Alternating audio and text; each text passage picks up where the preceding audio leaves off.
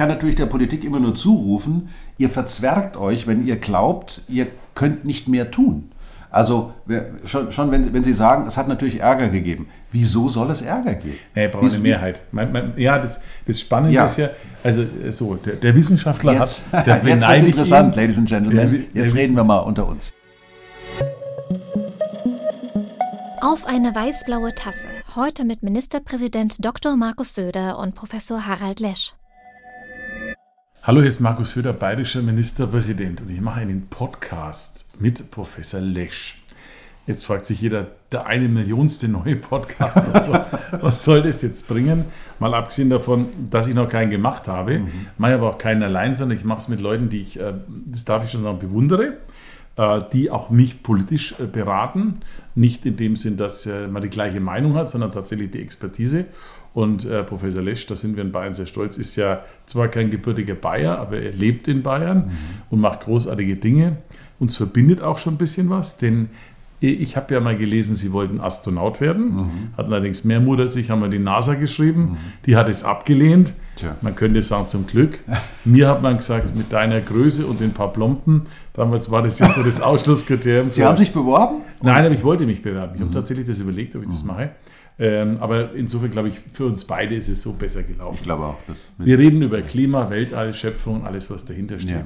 Ja. Ähm, fangen wir mal einfach mal an. Äh, ähm, ich lese immer wieder, wenn ich über den Klimawandel rede und unsere Maßnahmen, dass es Leute gibt, die das bezweifeln. Sie haben eine tolle Sendung dazu gemacht mhm. über diese ganzen Zweifler. Kann man jetzt im letzten bestätigen, ja, es gibt dieses, äh, diese wirklich große Herausforderung. Aber ja, ich, ich sage immer, red mit deinem, red mit Landwirten, red mit Förstern, mit Leuten, die äh, ihr Geld damit verdienen, was aus der Erde rauskommt und wie sich die Natur verändert hat in den letzten 30 Jahren die bestätigen das ja alles. Lohnt sich auch mit 100-Jährigen zu sprechen, die gesagt haben, sowas gab es ja noch nie also da hat man das erstmal mit, äh, mit sprachgewaltigen Zeitzeugen zu tun. Aber in Wirklichkeit wissen wir doch alle längst, worum es geht. Und die Wissenschaft hat ja das schon sehr, sehr lange, wie wir unlängst gehört haben, sogar die Ölfirmen, also Exxon hat das auch schon sehr lange gewusst, hat aber anstatt das Richtige zu tun, erstmal die Öffentlichkeit im Grunde genommen getäuscht, indem sie Organisationen finanziert haben, die genau das Gegenteil behauptet haben. Also im Grunde genommen ist das Thema durch. Im, eigentlich ist das Thema Klimawandel bei euch, wenn ich das mal so sagen darf, nämlich auf der Handlungsebene.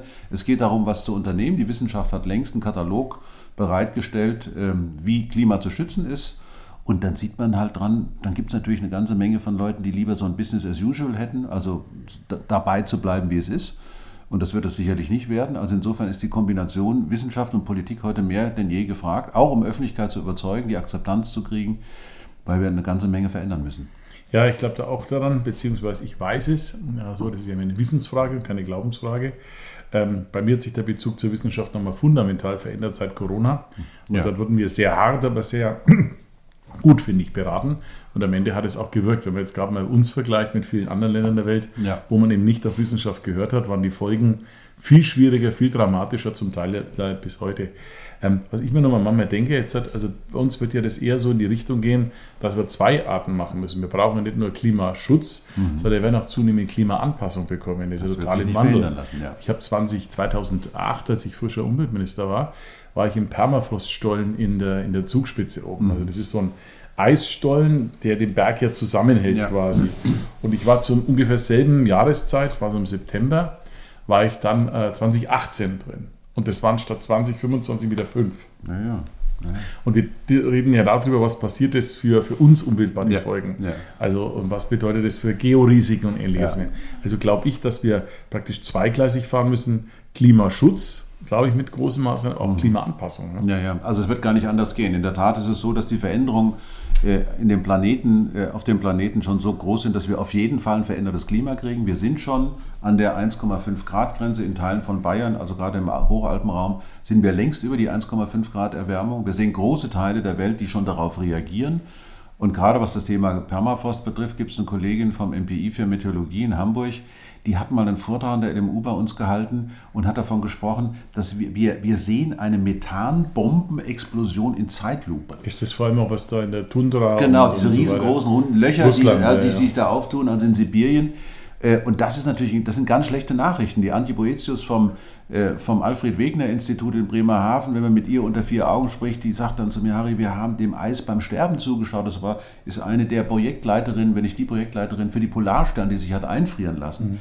Also wir sehen es an allen Ecken und Enden. Wir sehen es ja auch in Bayern. Ich meine, wir, überall haben wir, also gerade in Franken zum Beispiel, Wassermangel, Grundwasser ist niedrig. Ja, also wir haben die Situation ist in Franken fast wie in Jordanien. Ja. Das wir machen jetzt beim Wein israelische Tröpfchenbewässerungstechnik, ja. machen wir jetzt Projekte, schieben ja. an, um die Bewässerung halbwegs zu, zu erhalten. Ja, halbwegs, ja. Das ist schon eine Anpassungsmaßnahme. Und gerade auch, dass eben keine Bewässerungstechnik mehr genommen wird, wie wir sie hier bis jetzt gehabt haben, sondern Tröpfchentechnik. Das heißt, die ist sparsamer. Und natürlich insgesamt werden wir uns irgendwie bemühen müssen, wie kriegen wir das hin mit der Energie, die wir verbrauchen.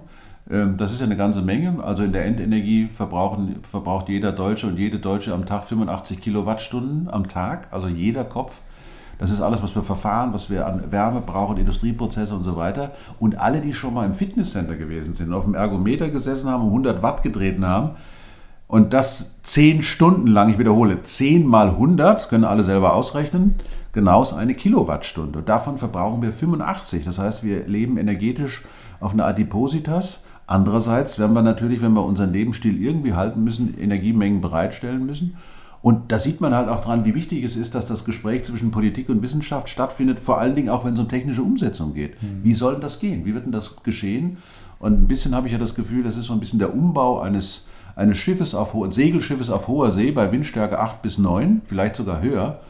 Und das ganze das Ding, schon ein Leck hat. Und das schon ein Leck hat. Ein und Leck dann hat, irgendwie das auf ein elektrisch betriebenes Schiff des 21. Jahrhunderts umzubauen. Ja, ja. Das ist eine harte Maßnahme und braucht vor allen Dingen eben auch die Akzeptanz der Bevölkerung. Das heißt, wir müssen in der Kommunikation, in der Darstellung von allem, was wir machen, die ganze Zeit gucken, wie kriegen wir die Leute dazu mitzumachen. Und deswegen ähm, ist es die Klimaanpassung, ist auch die Frage, wo stecken wir in Zukunft unser Geld rein? Ich fände es großartig, wenn wir in Bayern zum Beispiel so eine Gelegenheit hätten wie Energiegenossenschaften, die kommunale Dächer äh, praktisch nutzen können, um ihre PV-Anlagen zu nutzen. Agri-PV, wir haben schon drüber gesprochen. Also ähm, das heißt, da gibt es eine ganze Menge zu tun. Bei den Windrädern gibt es eine ganze Menge zu tun. Und das sind die Quellen an Energie, die wir nutzen können.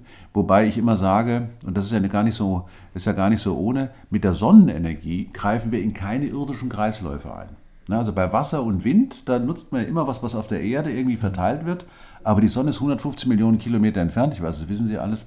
Sie sind ja, ähm, ein, er ist ja ziemlich astrophil, wenn ich das mal so sagen darf. Astrophil, also, schönes äh, Astro, stimmt. Ein Freund der Astronomie. Ich bin ein, äh, schon in der Kindheit. Science, Science Fiction, Science Fiction ist ja nur die vorweggenommene astronomische Erkenntnis. Naja, ja. es ist auch, also wenn es zu viel Fiction wird bei Science Fiction, dann wird es schon. Ja, aber ein bisschen erzählen. Sie wissen noch, was, was Gandalf mal, was Gandalf mal auf eine Frage von Frodo bei Herr der Ringe sagte. Was denn? Frodo fragte, stimmt denn das alles, was du erzählst, mhm, Gandalf? Mhm, da sagte Gandalf, jede gute Geschichte verdient es, etwas ausgeschmückt zu werden. Äh, Sie sind ja auch ein guter Geschichtenerzähler, nicht nur Wissenschaftler, da kenne ich auch andere Geschichtenerzähler. Aber also Natürlich müssen wir da mehr tun ja. für Erneuerbare. Ich finde es auch übrigens gut, wenn wir das ideologiefrei machen. Es gibt keine erneuerbare erster und zweiter Klasse, sondern es gibt erneuerbare alles, was geht, nutzen. Gerade bei PV ist es spannend, weil Sie sagen, wir, wir, wollen das jetzt auch machen. Zum Beispiel, wir renaturieren ja die Moore als natürliche CO2-Speicher. Ja. Ein Haufen Geld kostet es, ähm, große Moorflächen, wollen aber drauf auch Photovoltaik machen. Ja. Gab es ja lange Debatten beim Naturschutz, ob das gut oder schlecht mhm. ist. Wir erleben, dass die Tiere manchmal sehr dankbar sind. Im heißen Sommer bei der Brut äh, in, in, in, ja. auch bei auch Tiere, auch Tiere wollen nicht vertrocknen. Nee, ja, und haben ja. übrigens auch keinen Bock auf schlechtes Wetter. Also auch das, ja, genau. äh, man sieht ja die Gesichter schauen jetzt sehr freudig aus. Ähm, wollen es auch bei so Überschwemmungsgebieten machen, werden auch Wind nochmal kom komplett äh, da mehr also machen. Also für, für Gemüse- und Obstanbau zum Beispiel sind diese Hoch-PV-Anlagen genau, so ideal für das wollen wir machen. Genau, ne? das, wollen wir, das wollen wir machen. Und haben jetzt auch den Denkmalschutz überarbeitet, damit wir das auch bei, bei Dächern etwas mehr machen können was mich manchmal so bewegt, ich kriege dann ja auch immer auch Kritik, ähm, auch, auch, von Freunden und Bekannten, Mensch, übertreibst du es nicht, wir können doch gar nicht allein was machen. Mhm. Was sage ich denn eigentlich den Leuten, die sagen, naja, Sie haben jetzt von Tundra gesprochen. Mhm. Da, da kriege ich übrigens auch immer leichte Panik, ist zu viel gesagt, aber ein echt mieses Gefühl, wenn ich das sehe. Weil was wir an CO2 einsparen, wird da äh, äh, an Methan doppelt so stark rausgekommen. Mhm. Und ein bisschen man ja immer Angst, halten Sie das für realistisch nebenbei, dass dann auch irgendwelche Krankheitserreger der Vergangenheit da freigesetzt werden, die uns dann irgendwie neu beschäftigen. Ist das naja, realistisch also, oder ist das Science Fiction? Also momentan, es ist auf jeden Fall eine Möglichkeit. Also das ist mehr Science als Fiction. Also das, wir, wir wissen ja nicht genau, was da alles rauskommt. Wir, also es gibt ja große Forschungs- Forschungsprojekte, um genau das rauszufinden. Was kommt da eigentlich aus dem Boden raus? Methan kann man leicht messen, aber was, ist, was sind diese Mikrobi, Mikrobi, also Mikroben, die da rauskommen, die vielleicht für immer ein, bis jetzt in, in Anführungsstrichen für immer eingefroren war? Ähm, das wissen wir noch nicht, das wird sich zeigen. Auf jeden Fall zeigt sich, dass dieses Auftauen praktisch das gesamte Mikroleben nochmal aktiviert, woraufhin eben noch mehr Treibhausgase entstehen. Insofern ist das eine äh, durchaus schwierige Angelegenheit und muss von der Forschung erst noch geregelt werden. Aber was ich den Leuten immer sage, Momente mal übertreiben wir es ja nicht, wir machen, wir sind doch nur 2% und so weiter. Erstens hat, es, hat Deutschland insgesamt eine historische Verantwortung, weil wir gehören zu den größten Verschmutzern der Atmosphäre, seitdem Atmosphäre sozusagen mit Treibhausgasen belegt wird. Wir waren ja mal China, das China des 19. Jahrhunderts, Ende des 19. Jahrhunderts, mit den Wachstumsraten, die, das, die Deutschland da hatte. Ähm, da als haben wir die schon, Engländer überholt haben. Als wir die Engländer überholt haben, genau. Ähm, aber das ist vielleicht ein Argument, was gar nicht so zieht. Das andere ist, wenn wir wissen, was das Richtige ist. Und das warum Richtige, warum sollen wir irgendwo, ja, das, das ist ja völliger, völliger Irrsinn. Das wäre ja Blödsinn, ja einfach zu sagen, nö, komm. Und ein bisschen ja. können wir das regionale Klima dann schon auch entlasten, ich sage mal den Ja, genau, wo, genau. Wo, wo, wo, also ich diskutiere auch mit, mit vielen ganz Jungen, wir zwei sind auch noch mhm. jung, ich noch ein bisschen jünger, aber mhm. auch nicht viel. Ähm, aber dann kommt ja mal gleich, jetzt ist die Welt zu Ende. Ja. Jetzt, jetzt machen wir mal das etwas schlechtere Szenario, nicht mhm. das optimistische wo geht denn es hin und wann endet denn dann quasi das? Also, ich meine, der, der Planet hat ja unterschiedliche Prozesse gemacht, ja. das sagen auch die Skeptiker. Mhm. Das gab ja mal, Erde war ja über mehrere Millionen Jahre, glaube ich, sogar ein reiner Eisplanet. Dann haben die Vulkane alles aufgebrochen, mhm. geschmolzen. Mhm. Äh, Im Mittelalter war es viel kälter, sagen viele Experten. Ja, es war auch wo, wo, immer wärmer und so weiter. Genau, wo, wo geht denn es aus Ihrer Sicht hin, wenn man da also wenn man, wenn man, wenn man, einfach die Flügel hängen lassen sagen, ist doch eh schon wurscht. Ja, dann so. wird es eben sehr warm. Also momentan, der Track, auf dem wir momentan sind, der Pfad, auf dem die Welt momentan ist, ist eine 2,8 bis 3,2 Grad äh, Erwärmung. Wobei interessanterweise unlängst jemand ausgerechnet hat, dass das reichste 1% der Weltbevölkerung alleine für 1,5 Grad Celsius verantwortlich sein wird bis zum Jahr 2050, weil eben die Reichen tatsächlich einen ökologischen Fußabdruck haben, dass es einem das Hirn rausbläst. Ich habe neulich gehört, dass die Anzahl der Privatflüge in Deutschland sich verdoppelt hat in den letzten drei Jahren. Die häufigsten Strecken sind zwischen Essen und Münster und zwischen Hamburg und Sylt. Also zwischen Essen und Münster. Für alle Hörer war keine bayerische Strecke dabei. Ja, ja, ja. Aber es ist, es ist schon irgendwie total irre, dass genau da. Aber lassen wir das. 3,2 Grad wäre das Maximum, weil es natürlich auch regulative Prozesse gibt, die die Temperatur nach oben, nach oben hin momentan noch abdämpfen. Wenn sich die sogenannten Kipppunkte allerdings gegenseitig verstärken und dabei eben noch mehr und mehr äh, Wärmepotenziale freisetzen, dann wissen wir es nicht. Das Argument mit diesen historischen hohen Temperaturen ist natürlich immer ein Argument ohne Menschen, da gab es noch keine. Ähm, und wenn es und die Zeitdauer der Veränderung, genau, ne? und, und, die Geschwindigkeit. Genau, ne? genau. Was wir momentan sehen, ist ja irrsinnig schnell. Also wir haben in den letzten zwei Jahrhunderten von 280 Parts per Million auf 420 sind wir jetzt hochgeschossen. Wir haben also um 50 Prozent die Treibhausgaskonzentration von CO2 erhöht. Und man muss sich aber auch darüber im Klaren sein, was das für unseren Organismus bedeutet. Wir sterben, wenn es zu warm wird. Schlicht und ergreifend. Es gibt jetzt schon ziemlich viele Hitzetote. Hitze ist das größte Problem. Und wenn es noch wärmer wird, gibt es noch mehr Hitzetote. Und ähm, das heißt, wir können gar nicht argumentieren mit irgendwelchen Dinosaurierzeiten oder sowas. Da hätten wir überhaupt nicht überleben können. Ähm, wir Müssen, das, es, es war 10 Grad wärmer als heute. Also es war richtig brutal heiß. Da war das Sauerstoffgehalt nicht höher. Das war Nein, das war noch früher. Das war im Carbon. Ne? Das, das, war, war vor noch dem höher. einen großen Massenstern. Genau, ne? genau. Aber das, ähm, aber das sind auch für uns gar keine Perspektiven, weil die, Handlungs, die Handlungsmöglichkeiten, die uns heute zur Verfügung stehen, sind eigentlich auch wieder in Wir dem Rahmen. Ja, ne? Ich fand es zum Beispiel letztens einen Einwurf. Ich fand es so ein tolles, tolles Signal, ob es stimmt, weiß ich, aber ich habe es gelesen, dass die Ozonschicht sich regeneriert. Ja, Das heißt, es genau. geht ja, es ja, geht ja, oder? Genau. genau. Das, das so ja. Und man sieht ja, also wir sind handlungsfähig. Also mit dem Montreal-Abkommen hat man es tatsächlich geschafft, diese Fluorchlorkohlenwasserstoffe tatsächlich wegzubringen.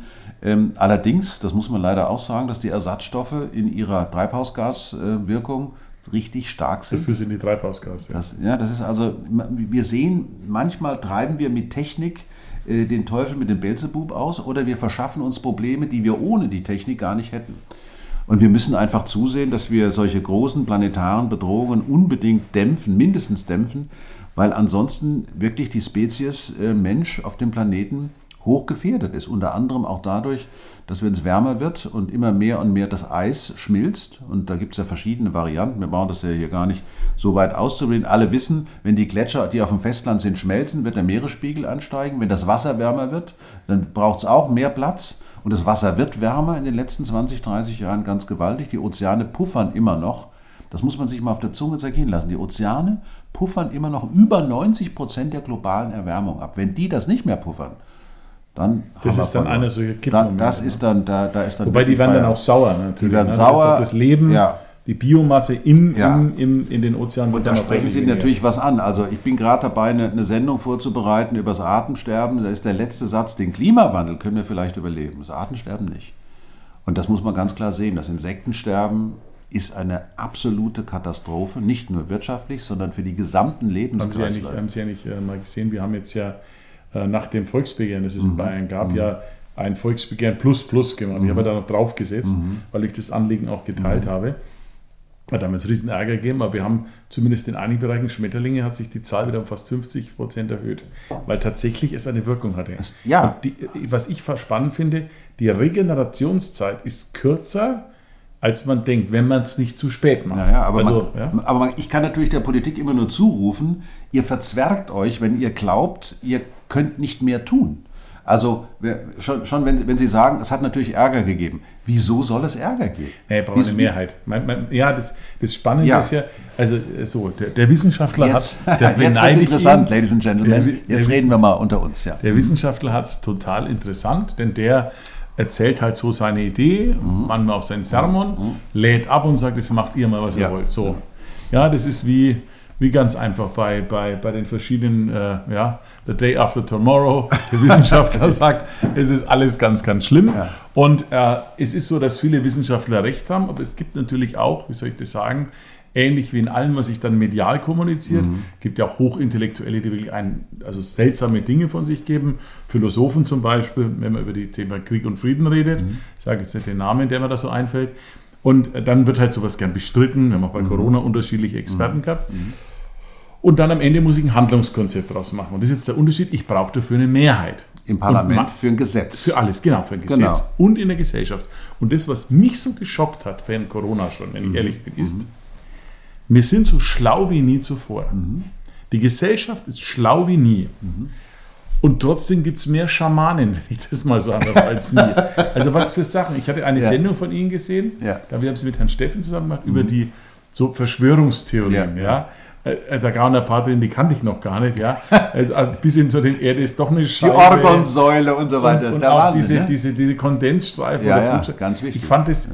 echt faszinierend, ja. aber ich beschäftige mich, ich hätte es nie gedacht. Ich muss ein Beispiel sagen, äh, zum Thema Impfen. Also man kann darüber streiten, ob man impfen muss, mhm. Pflicht. Mhm. Das habe ich akzeptiert.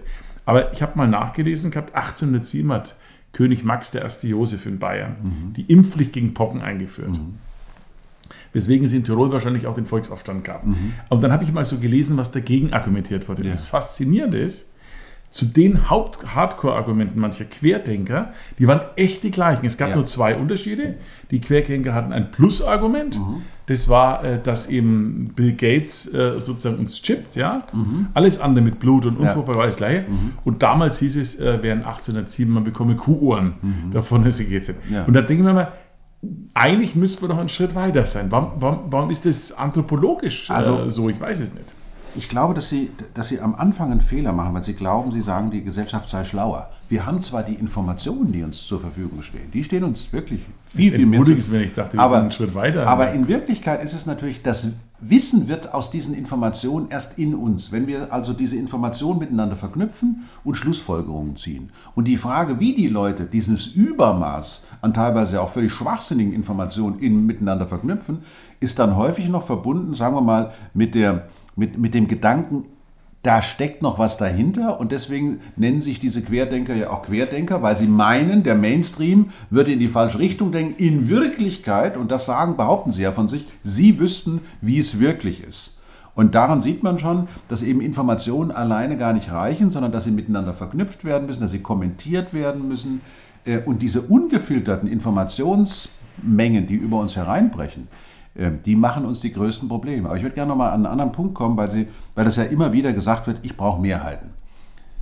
Klar, aber die Gesetze sind ja nur der Rahmen, in, dem, in denen dann etwas stattfindet. Das nennt man Ausführungsbestimmungen und Verordnungen. Und das sind ja die jeweiligen Regierungen mit ihren Ministerialbürokratien durchaus in der Lage und fähig, sozusagen dem Gesetz den richtigen Lebensimpuls zu geben und damit auch dafür zu sorgen, dass am Ende dann doch mehr dabei herauskommt, als eigentlich auf den ersten Blick aus dem Gesetz herauszuholen ist. Denn die Spielräume, die es da gibt, die sind ja auch insofern ganz wichtig, weil nichts hat mehr Attraktivität als Erfolg. Wenn dann die Dinge mal laufen, dann sagen die anderen, oh Mensch, das funktioniert ja doch. Ich war zwar die ganze Zeit eher zurückhaltend und habe geglaubt, das funktioniert nicht richtig, aber in dem Moment, wo es läuft und wo es erfolgreich ist, dann wollen doch alle mitgehen. Und das heißt, für mich wäre eine ganz wichtige Aufgabe, dass neben natürlich den gesetzlichen Rahmen, in den, ähm, die zu schaffen, vor allen Dingen dafür zu sorgen, dass auf der Verordnungsebene Dinge passieren können,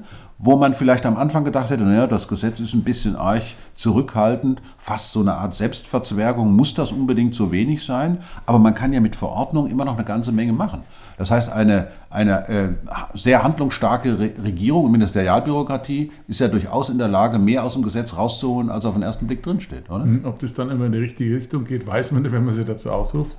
Also was bei uns jetzt so ist, wir haben ja nochmal im letzten Jahr, habe da nochmal sehr angeschoben, gesagt, nicht nur wegen Russland, sondern einfach wegen der Dynamik des Klimawandels, ja. aber Russland eben auch als Impuls, nochmal alle Energiepläne zu überarbeiten. Mhm. Das, glaube ich, ist auch ganz okay. Ja. Und wir haben ja im letzten Jahr den größten Zubau erneuerbarer Energien in Bayern in Deutschland. Mhm. War selbst überrascht, weil es gab ja die Debatte, wir haben zu wenig und so. Und muss man auch immer sehr ernst nehmen, jedes Argument. Wir hatten ja mehr an Zubau und installierter Leistung als NRW und äh, Baden-Württemberg zusammen. Also das, das geht schon voran. Ich hoffe, dass die Geschwindigkeit den Gesamtereignissen könnte, könnte, könnte Ja, da glaube ich, ja, ja. das glaube ich, da liegt der Punkt. Und beim Wind und so muss man auch noch mehr machen. Da steigen wir jetzt auch wirklich stärker ein, machen richtig viel mehr. Wobei, da hast du dann halt immer Zielkonflikte. Dann hast du zum Beispiel hast du immer totale Zielkonflikte zwischen Artenschutz und, äh, ähm, und Energie, mhm. die dann selbst in den Umweltverbänden sehr tough mhm. diskutiert mhm. werden. Mhm. Zum Beispiel verstehe ich nicht, warum man also beim Wind sagt man, okay, das mit den Vögeln sei kein Problem, mhm. zum einen. Mhm. Bei Wasserschutz, da kann es bei Wasserkraftwerken auch enorme Möglichkeiten, Fischtreppen, alles finden. Das heißt ganz anders. Und da, oh, da plädiere ich immer dafür, mal sozusagen sich da völlig frei zu machen von seiner Lieblings- Mhm. Also Lieblingserneuerbaren Energien, mhm. sondern das halt zu machen, was einen Sinn macht und ja. ergänzen. Nichts übertreiben, aber alles in ein gutes Gesamtkonzept bringen, um da voranzugehen. Was sagen Sie denn eigentlich zu dem, äh, würden Sie sich ankleben dafür? Äh, also zum Thema der Kleber und vor allem mit der Begründung. Also ich fand letztens, ich habe mal Fridays for Future da gehabt, so ein paar Mal, die fand ich eigentlich ganz interessant, mhm. muss ich jetzt dazu sagen, ja. Also waren viele Gespräche, fand ich ganz okay. Mhm. Da muss ich nicht alles teilen und auch nicht die mhm. Intention. Aber wenn ich sehe, dass die Leute ankleben fürs 9-Euro-Ticket, als Beispiel, da weiß ich nicht, ob die Relation stimmt. Wie, wie mhm. schätzen Sie das ein? Was ist da Ihr Gefühl dazu? Das ist eine außerordentlich schwierige Lage, äh, Frage. Also ähm, ich nehme zunächst einmal denjenigen, die sich da ankleben, ihre Verzweiflung ab. Und ich würde sie wirklich auf keinen Fall kriminalisieren. Die Probleme, die sie damit machen, sind natürlich Probleme, die in unserem Alltag ähm, Leute auf der, beim, bei einer Reise von A nach B, bei vielleicht sogar bei einer wichtigen, vielleicht sogar bei einer lebenswichtigen Situation ähm, stören können. Aber ich finde zum Beispiel Greta Thunberg hat mehr bewegt, ja. ohne Rechtsgüter zu verletzen. Ja, genau, genau, genau, das, genau. das wäre, ja? das wäre natürlich, also das, so das ist sozusagen die Ideal, in Anführungsstrichen die ideale Form. Viele, die hat auch viele bewegt, die eigentlich jetzt nicht, sagen wir mal, da so auf dem, und ich, ich fand, ich muss sagen, ich fand das auch schon, äh, ich bin jetzt ja kein Fan davon, dass man mhm. nicht falsch versteht, aber ich fand jetzt auch bei der Kernenergie, ich glaube nicht an die Ewigkeit der Kernenergie, dass man es glaubt, mhm. sie sind da auch sehr skeptisch. Aber ob ein Jahr länger oder nicht, ja, Ist, ist, nicht, die, ist nicht die Frage. Ist nicht die Frage. Bei, bei 1900 Kastorenbehältern, die wir nicht bis jetzt in den Endlage gebracht haben, kommt auf die paar dann kommt ja, auch also, nicht mehr an. Wir brauchen eine andere Perspektive. Die, also ja. über Kernenergie müssen wir einen extra Podcast machen. Das ist eine Geschichte für sich. Äh, aber ich will nochmal zurückkommen auf diese Aktivisten. Ich weiß nicht, was in den nächsten Jahren passiert. Vielleicht werden wir eines Tages nochmal zurückdenken an diejenigen, die sich gerade festgeklebt haben, mit dem Gedanken, mein Gott, wir hätten vielleicht selber dabei sitzen müssen. Wir ahnen noch nicht genau, wie stark die Reaktion des Planeten sein wird. Also ich will mal daran erinnern, die nächsten drei Jahre werden El Nino-Jahre werden. Das ist ja diese große, mhm. dieses große Hin- und Herschwappen des Stillen Ozeans, also des Pazifiks. Die letzten drei Jahre waren La Nina-Jahre. La Nina, das sind die Luftströmungen genau, letztlich. Dann. Ja, das sind, also in dem Fall sind es dann eben Meeresströmungen, die aufgrund ihrer jeweiligen Temperatursituation... aufgrund der Klimasituation und... und äh, ja, die, die, also El Nino und La Nina sind eigentlich erstmal natürlich und die, das, die sind sowas wie ein Anstoßen von einer Schaukel. La Nina ist eine bestimmte Strömungsform vor der südamerikanischen Küste, vor der südamerikanischen Westküste, die ist eher kühlend. Wenn wir uns jetzt mal an den letzten Sommer erinnern, wenn das kühlend gewesen ist, in einem La Nina-Jahr, dann will ich aber nicht wissen, wie sieht denn der Sommer aus beim El Nino, der nämlich heizt. Das heißt, da sieht man schon dran, wie diese großräumigen planetaren äh, Geschichten beginnen, Klar. die Schaukel sozusagen in eine Richtung anzuschieben und wir wissen gar nicht, was dabei passiert. Also die, ich, ich weiß nicht genau, äh, auf, äh, wir auch, ähm, wie, die, wie die Klimazukunft aussieht. Ich glaube nur, wir sollten, wir sollten auf jeden Fall es ernst nehmen und auch immer wieder ähm, wir müssen darüber reden. Also das ist natürlich für, für, für, für, für Politik ganz schwierig, weil Politik hat andere Zeitskalen. Die, ja, der, der Klima, brauchst, nee, du brauchst ja schon einen Plan. da reden, da reden wir über, wir, wir reden über den Rest des Jahrhunderts. Ja, Klimawandel, klar, Energiewende weil, ist ein Jahrhundertthema. Bei Krisenmanagement ist immer genau, das Wir genau, das ist die Exekutive. Ja, aber du brauchst ja schon einen Plan für die Zukunft. Ja, du brauchst ja einen Plan, genau. wenn du keinen Plan hast. Und, und für Bayern ist es völlig klar. Weil du löst das Problem auch nicht in einem Jahr. Also es ist nicht so Überhaupt nicht. Nein, wie so ein Problem. Das ich habe jetzt Punkt. hier eine, das da, ist eine Daueraufgabe. Da zielt aber meine Antwort auch drauf ab. Ich glaube, weil, wir das, weil das eben kein Apollon-Programm ist, nach dem Motto, wir sind gelandet, super Ziel erreicht, das ist was ganz anderes. Das ist ein ziemlich langer, verdammt langer Marathonlauf. Und dass wir dabei bei unseren ganzen Aktivitäten, auch bei, den, auch bei, dem, bei dem Widerstand der Aktivisten, nicht vergessen, dass wir gottfroh in einem Rechtsstaat leben, der bestimmte Institutionen hat. Und wenn diese Institutionen Entscheidungen getroffen haben, dann, können, dann, dann, müssen wir sie akzeptieren. Wir können dann immer wieder darauf hinweisen, das war aber das letzte Mal, das ist ganz wichtig, hm. aber nicht, äh, also nicht diese Aktionen, die wir, die wir da momentan erleben. Ich glaube, das ist für viele in der Bevölkerung auch ein echtes Problem, da mitzugehen. Andererseits ist aber, glaube ich, die, die Absicht, die die, die die Leute haben, die auf solche Demonstrationen gehen, ehrenwert und verweist auch darauf, dass wir tatsächlich einen, einen großen Teil in der Bevölkerung haben, den schon lange klar ist, so können wir nicht weitermachen, die aber interessanterweise gerade von Politik verlangt, die Rahmenbedingungen zu setzen, die nach meiner Dafürhalten Zivilgesellschaft schon lange setzen könnte. Also es braucht ja nicht immer einen gesetzlichen Rahmen, um das Richtige zu tun.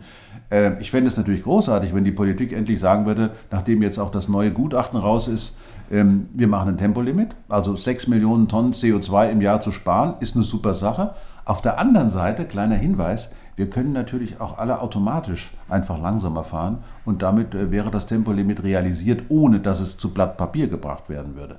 Das heißt, es ist ja oft auch so, dass also das auch so immer so ein, so, ein, so, ein, so ein Verschiebebahnhof ist. Verantwortung wird verschoben, weil man will selber nicht ähm, sich da irgendwie aktiv beteiligen. Und das ist, das ist einfach ein Problem. Wir haben da natürlich ganz verschiedene gesellschaftliche Strömungen, die mit ganz unterschiedlicher Geschwindigkeit arbeiten.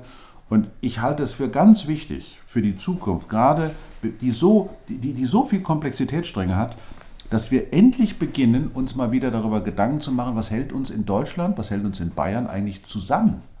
Also wir haben unglaublich viele tolle soziologische Untersuchungen, was uns alles voneinander unterscheidet. Also beim, beim Exkludieren sind wir großartig. Aber bitteschön, was hält uns eigentlich zusammen? Warum machen wir uns nicht Gedanken, wie zum Beispiel, Sie kennen mein Lieblingsbeispiel, Wilpotsried im Allgäu, die haben sich überlegt, wo wollen wir in 20 Jahren sein? Das haben die 1998 gemacht und ich kann nur alle ermuntern, sich das mal anzugucken, wie, wie Energiewende in Deutschland gehen kann, wenn eine Kommune sich zusammentut. Und ich glaube, das ist eine ganz wichtige Sache, dass bei all den ganzen Widerständen, widersprüchlichen Meinungen, die es gibt, vor allen Dingen wir nicht vergessen, dass wir es richtig gut haben in diesem Teil der Welt, dass es uns richtig gut geht und dass wir dieses Kapital nicht dadurch vertun sollten, dass wir äh, uns also heftig, überheftig zerstreiten, sondern im Gegenteil so schnell wie möglich versuchen, möglichst schnell, möglichst viel von dem Richtigen zu tun. Ja. Dem schließe ich mich eigentlich an, auch wenn ich beim Tempolimit nicht überzeugt bin. Naja, aber eine von, die Zahlen. eine von, ja, ja. da, da gibt es auch wieder andere Studien, aber das. Äh, nicht wirklich. Hm, von der, also, also zwischen 2 und 6 Millionen. Also die aber, schlechteste Studie sind 2 Millionen Tonnen, die hätten uns schon gut ich getan. Ich bin zwar total höflich und sage, ich überlege das nochmal, ich drüber nach. bin zwar total höflich. Naja. Ja. Wir hatten noch vorher gesagt, dass im Podcast noch höflicher sein als sonst. Echt? Ja. Äh, sagen Sie mal, ähm, weil dann gibt es ja auch immer so, so äh, also El Nino was ist mit dem Golfstrom? Da heißt ja, also die einen sagen, wir sterben an Hitze, und die anderen sagen, wenn der Golfstrom weg ist, ja, dann, gibt's, dann, gibt's eine, dann ist alles vorbei und dann ist äh, bei uns äh, Eiszeit. Was ist denn da davon was ihr, jetzt, was ihr jetzt hört übrigens, wenn hier was läuft, das bin nicht ich, das ist der Kaffee in meiner Tasse. Ja, in so einer weiß-blauen Tasse, in einer sehr schönen übrigens, in einer sehr schönen Tasse. Also der Golfstrom, diese Golfstrom-Geschichte, da ist ja der großartige Stefan Rahmsdorf einer der, der äh, der Entdecker davon, dass eben dieser Golfstrom instabil werden kann, wenn es zu warm wird und dann bricht er ab und dadurch ist eine wichtige Wärmeheizung für Europa weg. Es ist allerdings jetzt inzwischen so, dass die Wärmeleistung, die dadurch, dass wir so viel Kohlendioxid in die Atmosphäre gepumpt haben, so, so, viel höher ist, was? So, so viel höher ist, dass diese Abkühlungseffekte entweder nicht so stark sein werden oder zu, noch zu dem beitragen, was ohnehin schon passiert, nämlich Extremwetterereignisse. Also da sind wir wieder bei der Klimaanpassung. Wir brauchen mehr Regenwasserrückhaltung. Denn wenn das Wasser von oben kommt, kommt es häufig in solchen Mengen, dass es einem das Hirn wegbläst. Also müssen wir gucken, wie können wir das Wasser in Zukunft behalten und viele, viele andere Dinge. Ähm, das heißt, der Golfstrom selber wird Offenbar wird er schwächer, das sind die, zumindest ist, ist das ein Hinweis, aber insgesamt bemerken wir in Europa eher, dass Europa wärmer wird. Es gibt eine sogenannte Zuordnungswissenschaft, die berechnet, mit welcher Wahrscheinlichkeit ein bestimmtes Ereignis unter bestimmten klimatischen Bedingungen wahrscheinlicher oder also auftritt oder nicht auftritt. Und es ist ganz eindeutig, Europa ist ein Hotspot, wir kriegen heiße Sommer, wir kriegen e-, enorme Probleme mit, mit Hitze und so weiter. Schellenhuber, der ehemalige, John Schellenhuber, der ehemalige Direktor von dem Potsdamer Klimainstitut, hat es ja mal so ausgedrückt, rabiat, wir müssen die Iberische Halbinsel aufgeben. Das war natürlich überhaupt kein schöner Satz, aber wir merken natürlich Jahr für Jahr, wie von unten, vom Süden, immer mehr Temperaturen ja, kommen. Wasser, ne? 50 Grad im Schatten. Man sieht auch in Italien kein ja. Wasser mehr da. Wir haben jetzt im Sommer letztes Jahr den Gardasee fast, äh, und zwar erkennbar, der, sichtbar. Der Po war leer. Ja. Und warum? Weil in den Alpen es nicht geschneit hat, deswegen gab es überhaupt keine Lieferung Wenn es übrigens auch keine Gletscher gibt, wird es schwer. Dann geht auch bei uns, wenn der Gletscher weg ist, am, am äh, an der Zugspitze, dann fehlt auch Frischwasser. Das sieht, das sieht gar nicht gut aus. Genau. Das übrigens, bei der muss man auch mal sagen, der französische Präsident, der sich ja für den Ausbau, wir wollten ja nicht über Kernenergie sprechen, wir nicht, aber ich kann es ja mal machen, ähm, der, der, dem ist natürlich gesagt worden, mein lieber Freund, wenn das so weitergeht mit, den, mit, den Klima, mit dem Klima auch für Frankreich, die Klimaszenarien, und wir haben immer weniger Wasser im Sommer, dann kann man die Kraftwerke nicht mehr kühlen. Und in Deutschland ist selbst die Belieferung mit Kohle von Kohlekraftwerken ja nicht möglich. Wenn der Rhein trocken ja, liegt, dann geht er überhaupt nicht. ein, zwei Mal so, also, dass der Rhein nicht beschifft Man war. muss sich das mal überlegen, wie wir, halt wie wir das System auf Kante genäht haben. Ja, das, ja? Ist, das, ist, natürlich das Faszinierende, dass alles mit allem zusammenhängt. Also genau. Das ist ja überhaupt in dem ganzen Ökobereich so, dass wenn du an einer Stelle drückst, links, ja. außen, da passiert gar nichts. Aber rechts pluppt was hoch. Genau Aber, umgekehrt. Ja. Das macht es übrigens auch, macht's auch übrigens in der, in der Erklärung der Kausalität und auch in der Erklärung der Strategie für den einen oder anderen schwieriger. Ich bin da ehrlich gesagt sehr offen dafür. Ich finde sowieso, dass ich da ziemlich viel mache. Ich kriege ja eher manchmal die, die Schimpfe, äh, dass ich da zu viel mache, was ich nicht sehe, weil ich das für, jetzt, ich habe sehr viele Kinder, auch für die nächste Generation mache. Also muss man ja mal sagen. Ich, ich bin schon Frage, Großvater, ja, ich habe ja, ja, Enkeltochter. Ich hoffe, ich werde es irgendwann auch. Ja. Wenn man das mal anschaut, man muss immer on the long run denken. Das, ja. ist, ja schon eine, das ist ja schon eine Herausforderung. Und ich finde ja auch, ähm, das wird mir immer so bewusst, wenn man jemand ist, der so ein bisschen für dieses Thema auch nicht nur Science Fiction, sondern tatsächlich auch Kosmologie beschäftigt. So sind ja da auch immer toll, so habe ich sie ja am Anfang immer noch als jugendlicher Wilder in Alpha Centauri bewundert, ja, in den Erklärungen damals, dann nicht so als Superstar, sondern so als, äh, als etwas verrückter Professor am Anfang, in Anführungsstrichen. Und ähm, wenn ich mir das mal anschaue, unser Planet und mit dem Rest, ja, mhm. weil wir entdecken täglich Neues und es ist total faszinierend mhm. zu sehen. Mhm. Aber so eine Erde 2 gibt es halt doch noch nicht so richtig. So ja? Genau. und, äh, und also die richtigen Alternativen, wohin zu gehen für uns, gibt es halt auch nicht so. Ja. Also wahrscheinlich gibt es irgendwo ich glaube ja, dass, da, da, sind wir, glaube ich, haben schon mal unterhalten, ja, das andere Meinung. Ja. Ich glaube, dass es außerirdisches Leben auf jeden Fall gibt. Ähm, allein aufgrund der Wahrscheinlichkeit.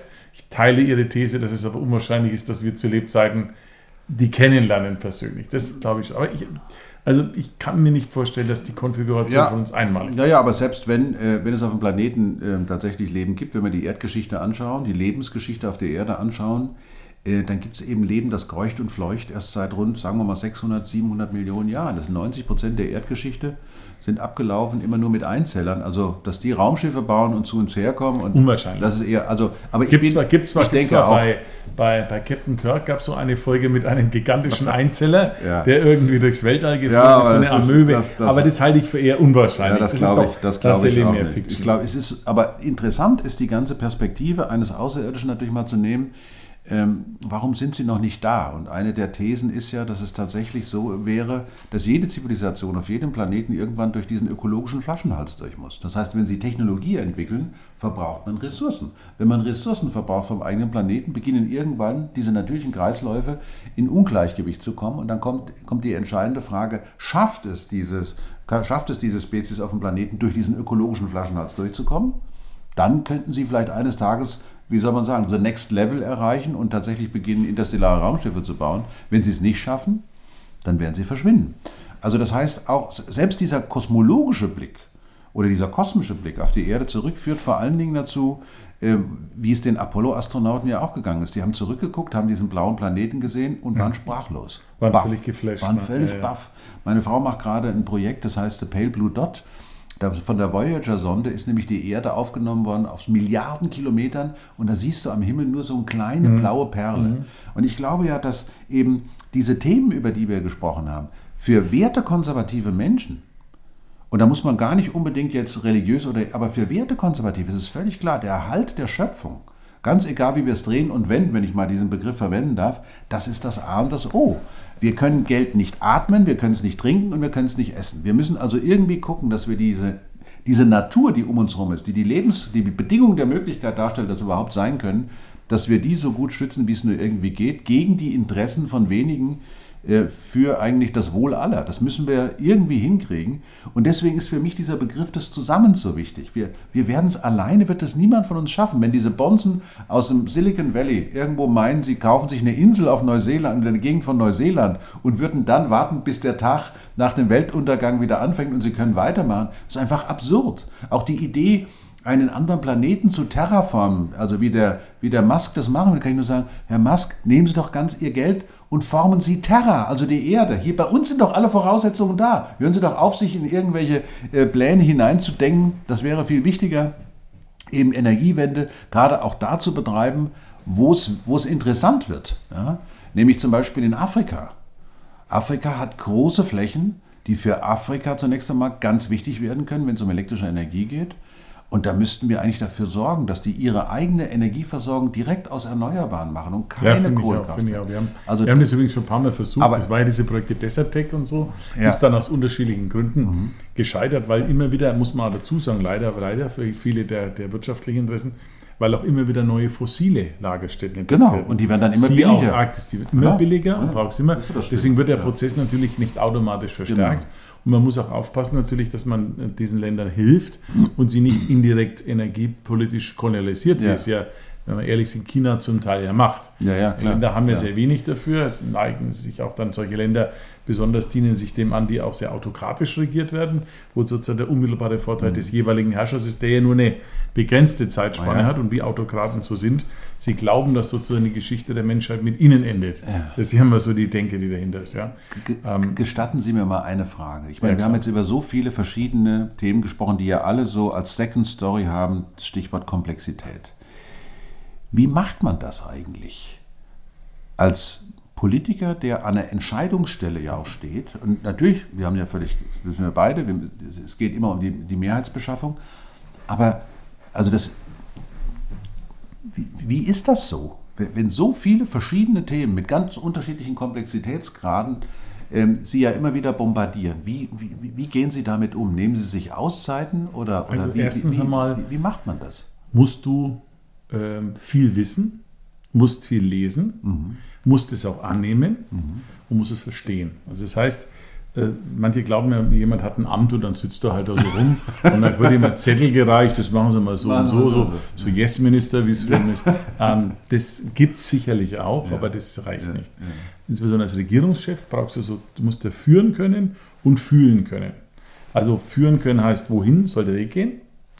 Und das zweite ist fühlen können, wie nehme ich die Leute mit dabei auf dem Weg. Ja? Das ist letztlich wie, wie so, wie, letztlich ist eine Form von Navigation auf hoher See, mhm. die du hast. Ähm, du, du brauchst den Kurs, den du bestimmst. Du kannst ja nicht unbedingt die Winde verändern, woher die mhm. wehen. Mhm. Ein alter erfahrener Mann gesagt, sondern es kommt darauf an, welche, welchen, wo wir die Segel dann setzen. Mhm. So. Und ähm, ähm, da hat auch jeder seinen eigenen Stil. Ich habe, sagen wir mal, gerade während Corona da nochmal eine Zusatzqualifikation für mich bekommen, weil ich da gemerkt habe, dass die wissenschaftliche Expertise eine, eine ganz zentrale Basis ist für das Treffen von Entscheidungen. Und, so. Mhm. und dann musst du halt auch Prioritäten setzen. Da musst du abwägen, musst Prioritäten setzen, musst auch überzeugen. Also wenn Sie nochmal Corona nehmen, das war jetzt für mich mhm. der schwierigere Teil. Das Klima ist übrigens viel leichter umzusetzen, als es bei Corona-Zeit ja, was ja, war. Ja, ja, Weil zumindest in den verschiedenen Phasen gab es unterschiedliche Akzeptanzien dann dafür. Am Ende habe ich jetzt eine Umfrage gelesen im Bayerischen Rundfunk, dass 70 Prozent der Bayern dann doch unter dem Strich ganz zufrieden waren mit Corona, vor allem weil sie es verglichen haben mit China, USA also und anderen Ländern. Also unvorhersehbare Katastrophe würde man sagen, gut gelaufen. Jetzt, wenn, wir, wenn wir aber diese unvorhergesehene Katastrophe irgendwie gemanagt haben, mhm. dann können wir auch vorhersehbare Katastrophen Eben, managen. Genau, und genau. deswegen ja. müssen wir uns darauf vorbereiten. Und ja. ist wie immer im Leben, ja, je länger ich was vor mir herschiebe, desto weniger Zeit habe ich und desto schwieriger wird es. Genau. Es gibt Menschen, die machen das ganz gern. Ich will da lieber äh, be prepared sein. Und deswegen machen wir halt das, fangen da auch an, nehmen das auf. Machen wir es auch einen Anlass, der was gibt. Ich gebe schon zu, zum Beispiel beim Artenschutz. Das war mir alles, das war ja vor Corona nicht in der Dimension bewusst. Mhm. Gab es auch ein Gutachten, neue Gutachten. Mhm. Manchmal muss man ja sagen, ist auch bei Experten am unterschiedliche Themen Hochkonjunktur. Jetzt sind wir mal ganz ehrlich. Ich kenne Sie, ich kenne zehn andere Professoren, von denen hören sehe ich nichts. Mhm die schreiben vielleicht mal ein Gutachten im stillen Kämmerlein und heften das dann quasi ab oder schicken es irgendwo ins Nirvana der virtuellen Welt und vielleicht bringt es einer. Andere können super kommunizieren, haben deswegen einen großen Einfluss, weil man sagt, ah, schau mal den, der, wie ist der dann so, ja. Da sagt man dann nicht don't look up, sondern look up, ja. So, so den Film da zu nennen. Der ist ja spannend. Ich habe nicht gelacht. Ja. Don't Look Up habe ich. Es gab Szenen, wo oh, man lachen komm, konnte. Es gab hab, Szenen, wo man lachen konnte. Ich habe da schon. gesessen und habe gedacht, genau so ist es. Du wirst es da gab eingeladen, Szenen, du willst eigentlich was. Der Schluss war halt, der Schluss war halt oh, so, wie, wie man leider oh. befürchtet, dass es endet. Ja. Äh, mir ging es ja bei Corona genauso so. Aber ich habe damals beim Artenschutz, das war das erste Mal, wo ich dann dieses Ganze wirklich sagen, intensiver gelesen habe als vorher. Ähm, und dann habe ich, hab ich ja eben auch daraus das Konzept entwickelt. Das war übrigens ein ganz guter Prozess. Es gab drohte ein Volksbegehren, oh, eine neue Mehrheit und so. Dann habe ich gesagt, lass uns das mal angucken. Dann haben wir das komplett gescannt angeguckt. Da standen ein paar Sachen drin, die auch praktisch nicht gehen, rechtlich nicht gehen. Dann habe ich einen runden Tisch einberufen und habe die alle zusammengebracht, die Landwirte, die, die Naturschutzverbände. Und das war echt ein ziemlich guter Move, wenn ich das sah. Am Ende ist was Gutes rausgekommen. Nicht jeder ist glücklich gewesen. Den einen war es ein bisschen zu wenig, den anderen war es viel zu viel. Mhm. Aber es war, war so ein Kompromiss, der ging. Und der wirkt jetzt in der Realität. Und im Grunde genommen braucht man genau das Gleiche beim Klima. Was mich da aber manchmal stört, ist, dass wir da halt auch, wenn wir dann zu, zu hart vorgehen. Also du musst schon einen Weg finden, dass du irgendwie noch die Bindekraft hast. Verstehen Sie? Also genau, das ist ja das, das Argument, das ist die Frage, der, muss, zusammen. Genau. Also der muss jetzt ja. mehr empfinden, ist eine Ausrede, das ja. stimmt nicht. Mhm. Ich brauche das ja, damit das Seil nicht abreißt. Ja. ja, das ist wie so, ein, wie so ein Zug, der fährt und einige sind noch nicht richtig im Tempo, laufen hinterher. Ich muss aufpassen, dass ich nicht zu schnell beschleunige, dass die dann irgendwann stehen bleiben und die verliere ich. Sondern ich muss ihnen die Chance geben, dass sie mitgehen können.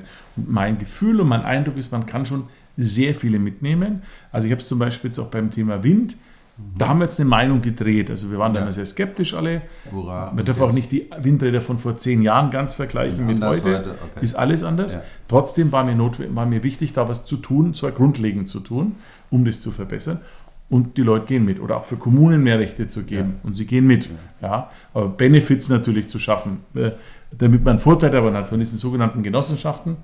Äh, und, und die, die, Leute gehen mit. Und wenn man es dann erklärt und ihnen dann auch die, die Geschichte dazu erklärt, wohin das führt oder nicht hinführt und was man damit tun kann und dass es nicht sinnlos ist, dann gibt es schon Leute, die da mitmachen. Ähm, ich werde nicht jeden begeistern, weil der eine das halt es stimmt tatsächlich, da gibt junge Leute, die glauben, ihre, ihr Leben ist zu Ende, sie wollen keine Kinder in die Welt setzen. Jetzt muss man sagen, es hat auch eine Zeit gedauert, bis alle Dinosaurier ausgestorben waren und auch alle die ganzen Prozesse haben lang gedauert. Ob es so lang dauern wird, weiß ich nicht und es ist auch kein Argument.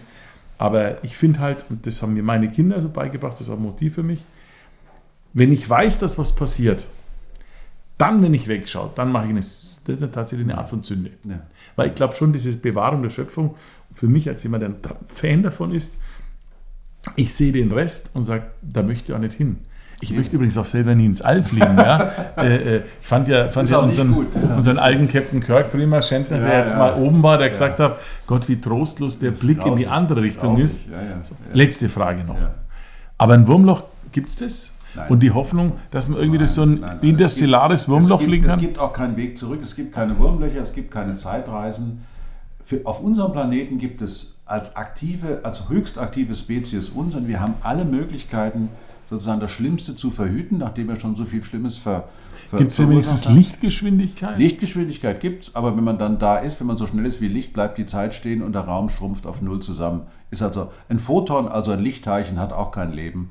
Das ist also so sowas wie uns ist schon das ist schon was ganz Besonderes. Also bleiben wir lieber daheim. Bleiben wir lieber daheim und sorgen Machen hier dafür, lieber ist besser als woanders. Genau und vor allen Dingen die, mit der Natur können wir nicht verhandeln. Wir, wir, was wir von der Wissenschaft das sagen. ist der können, Natur, glaube ich, egal. Es ne? ist ja völlig ja, wurscht. Die war schon da lange und die wird auch nach uns da sein, ja, wenn wir nicht aufpassen. Insofern, die Gesetze der Natur herauszufinden, das ist Aufgabe der Wissenschaft. Die Gesetze, die die Menschen schreiben und umzusetzen, das ist die Aufgabe der Politik. Und auf dieser Gesetzesebene müssen wir immer gucken, dass wir Verordnungen finden, dass die Gesetze voller Leben sind. Deswegen Klimaschutz kann, ist auf jeden Fall richtig. All diese Schutz- Maßnahmen sind auf jeden Fall wichtig. Und ganz egal, wie wir es drehen und wenden, wir werden wahrscheinlich noch schneller werden müssen, auch wenn es für einige Leute momentan schon zu schnell ist. Wir werden noch viel schneller werden müssen. Und dann werden wir sehen, wo wir stehen. Amen. Danke. Dankeschön. Viel Spaß weiter. Alles Gute. Danke, Ihnen auch. Das war Auf eine weiß-blaue Tasse, der Podcast der Bayerischen Staatsregierung.